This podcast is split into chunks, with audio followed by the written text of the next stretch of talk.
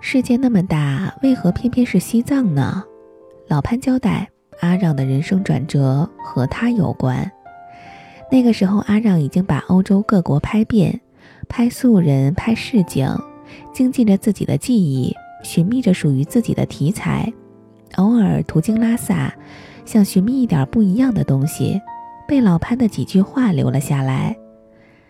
那个时候，他刚在丹干寺拍完工人的劳作。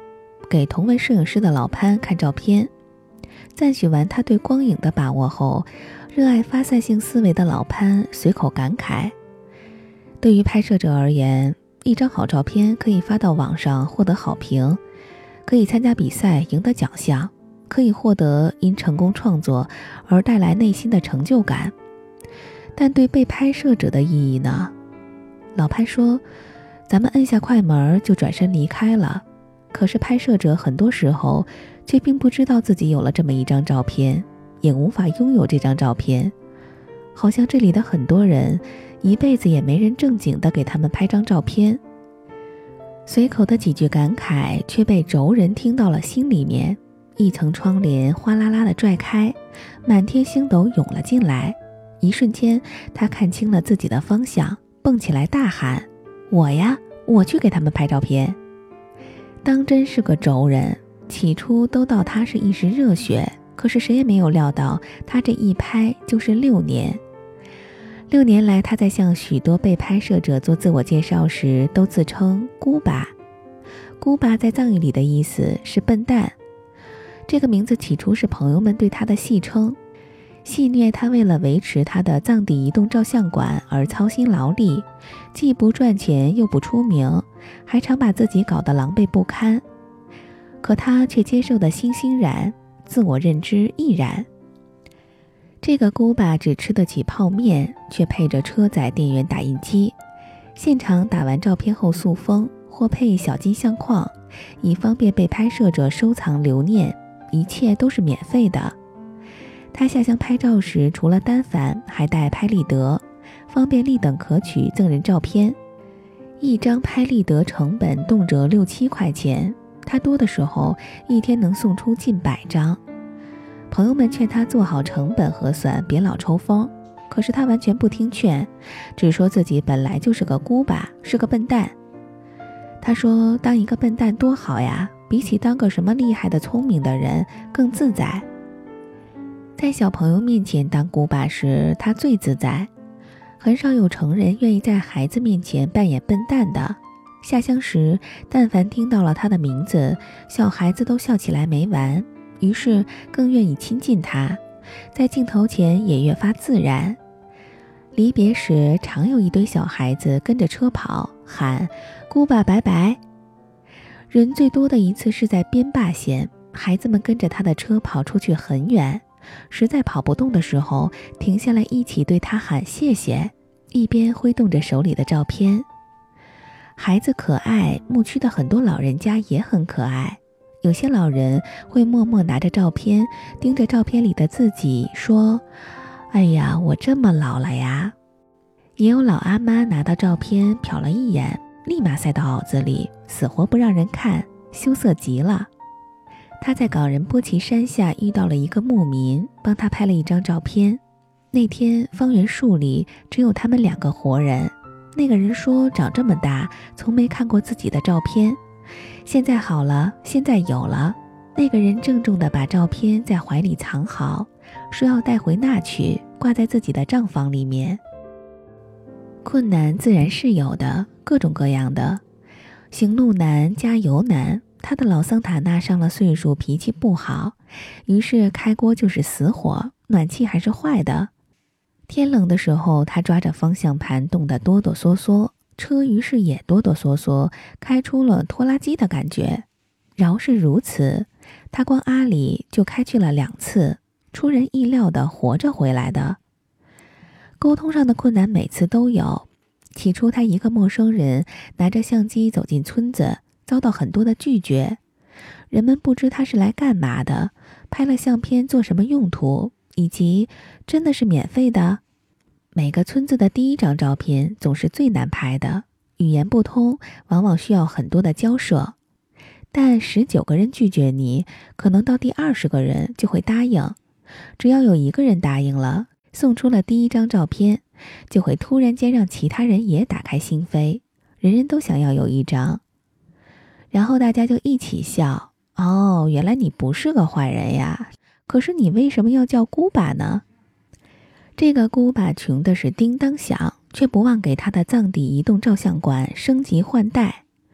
牧区风大。为防风拍出好照片，他后来想方设法牙缝里抠钱，搞了一个移动摄影棚，可拆卸组装的那种。后来因为某次想拍照的人太多太热情，生生的被挤散了架，大家七手八脚帮他复原，于是彻底报废。再后来他搞了个 U 字帐篷，可更换背景幕布的那种。保利布喷绘的，有天安门广场，有布达拉宫。这个简易的摄影棚后来消失在昌都的一个村子旁。是的，是消失。那天风大，直接吹跑了，风筝一样上了天，越过一个山丘，自此无影无踪。老潘说，阿让自此多了一句口头禅，动不动就说“财去人安乐，风吹鸡蛋壳”。老潘和阿让聊过关于放弃的话题，事儿是好事儿，但真的要这么辛苦的去一直维系吗？他说，阿让的回答是：越维系藏地移动照相馆，越觉得自己不是个摄影师，也越不想再当回以前那种摄影师了。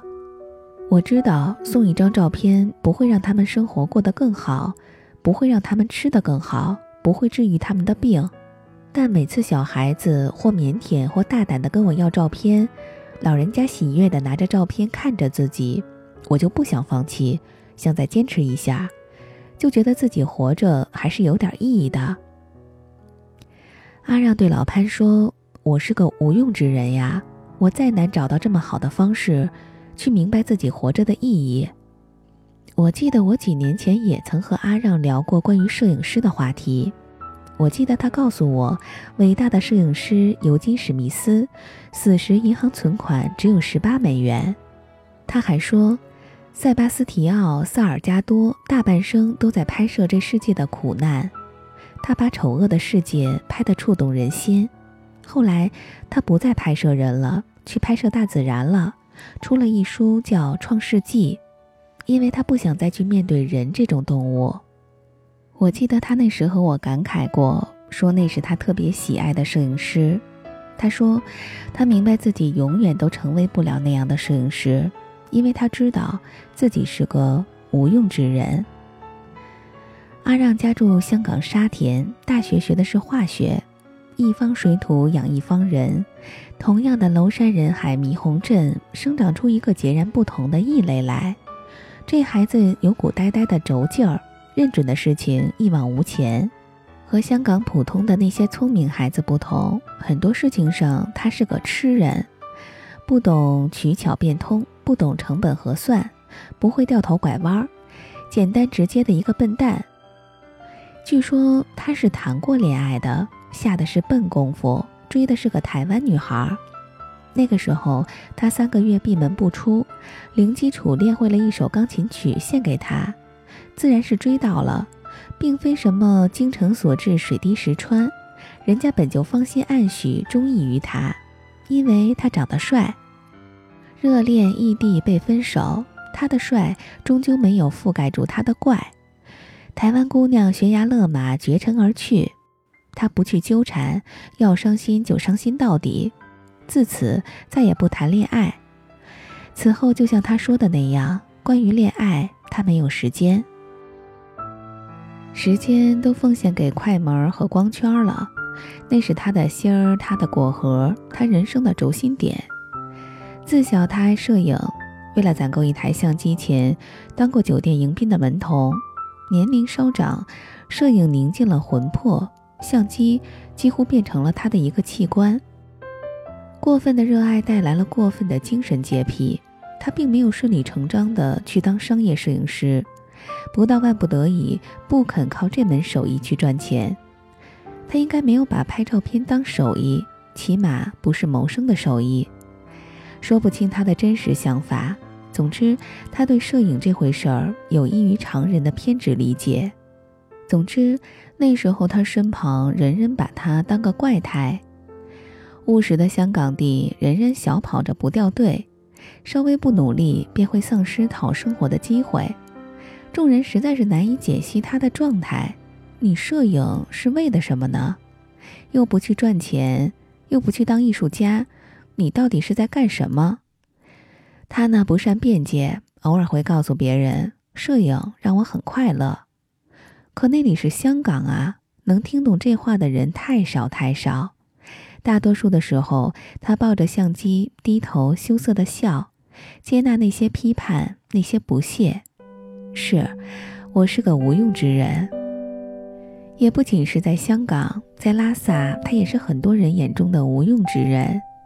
能在拉萨真正定居做生意的香港人不超过十个，有的开咖啡馆，有的开餐厅，只有他选择了这份不赚反赔的工作。都什么年代了，康师傅方便面都吃不起。不少人给他引导或者是建议：如果想帮助他人，是不是应该先搞定自己的生活呢？还有的说，你如果真的想投身公益，是不是应该去做些更有意义的事情，帮助那些真正困难的人群？他局促不安，磕磕巴巴地告诉别人，他并非做慈善公益。他不是那个初衷，也没有那个能力。他说他是个无用之人。他这个无用之人，除了拍照片，别的什么都不会。他只是想帮那些需要的人留下一点人生印记，顺便给自己收获一点快乐。他说他是有私心的，说那样的摄影虽然帮不了别人改变什么，但是会让人很开心，让他也有点开心。这应该就是他的理想吧，旁人无法感同身受的，一点儿微不足道的开心。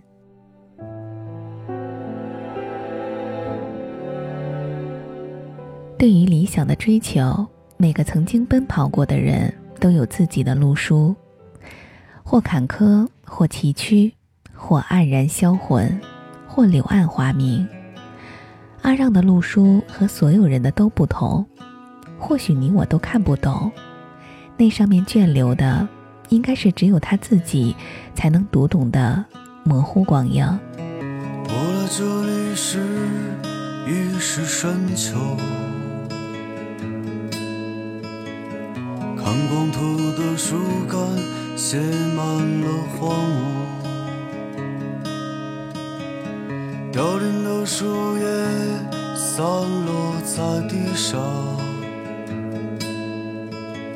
相同像一个荒凉的天堂，漫无目的度过短暂的时光，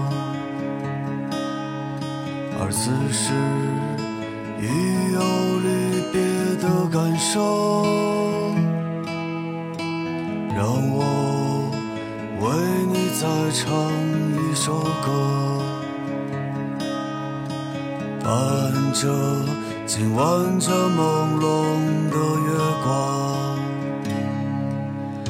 唱着唱着唱着我就沉默，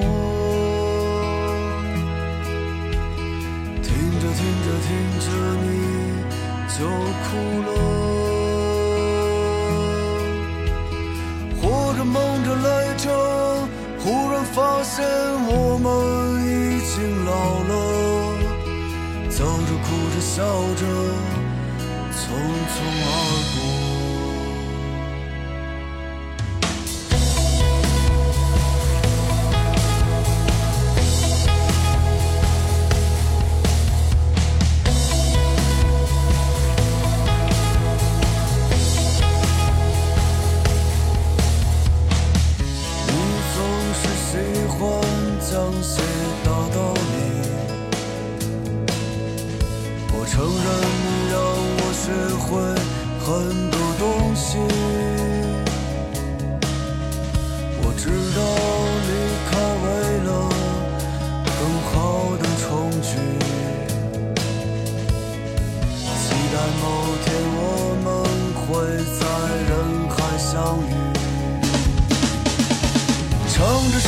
唱着唱着，我就沉默。听着听着听着，你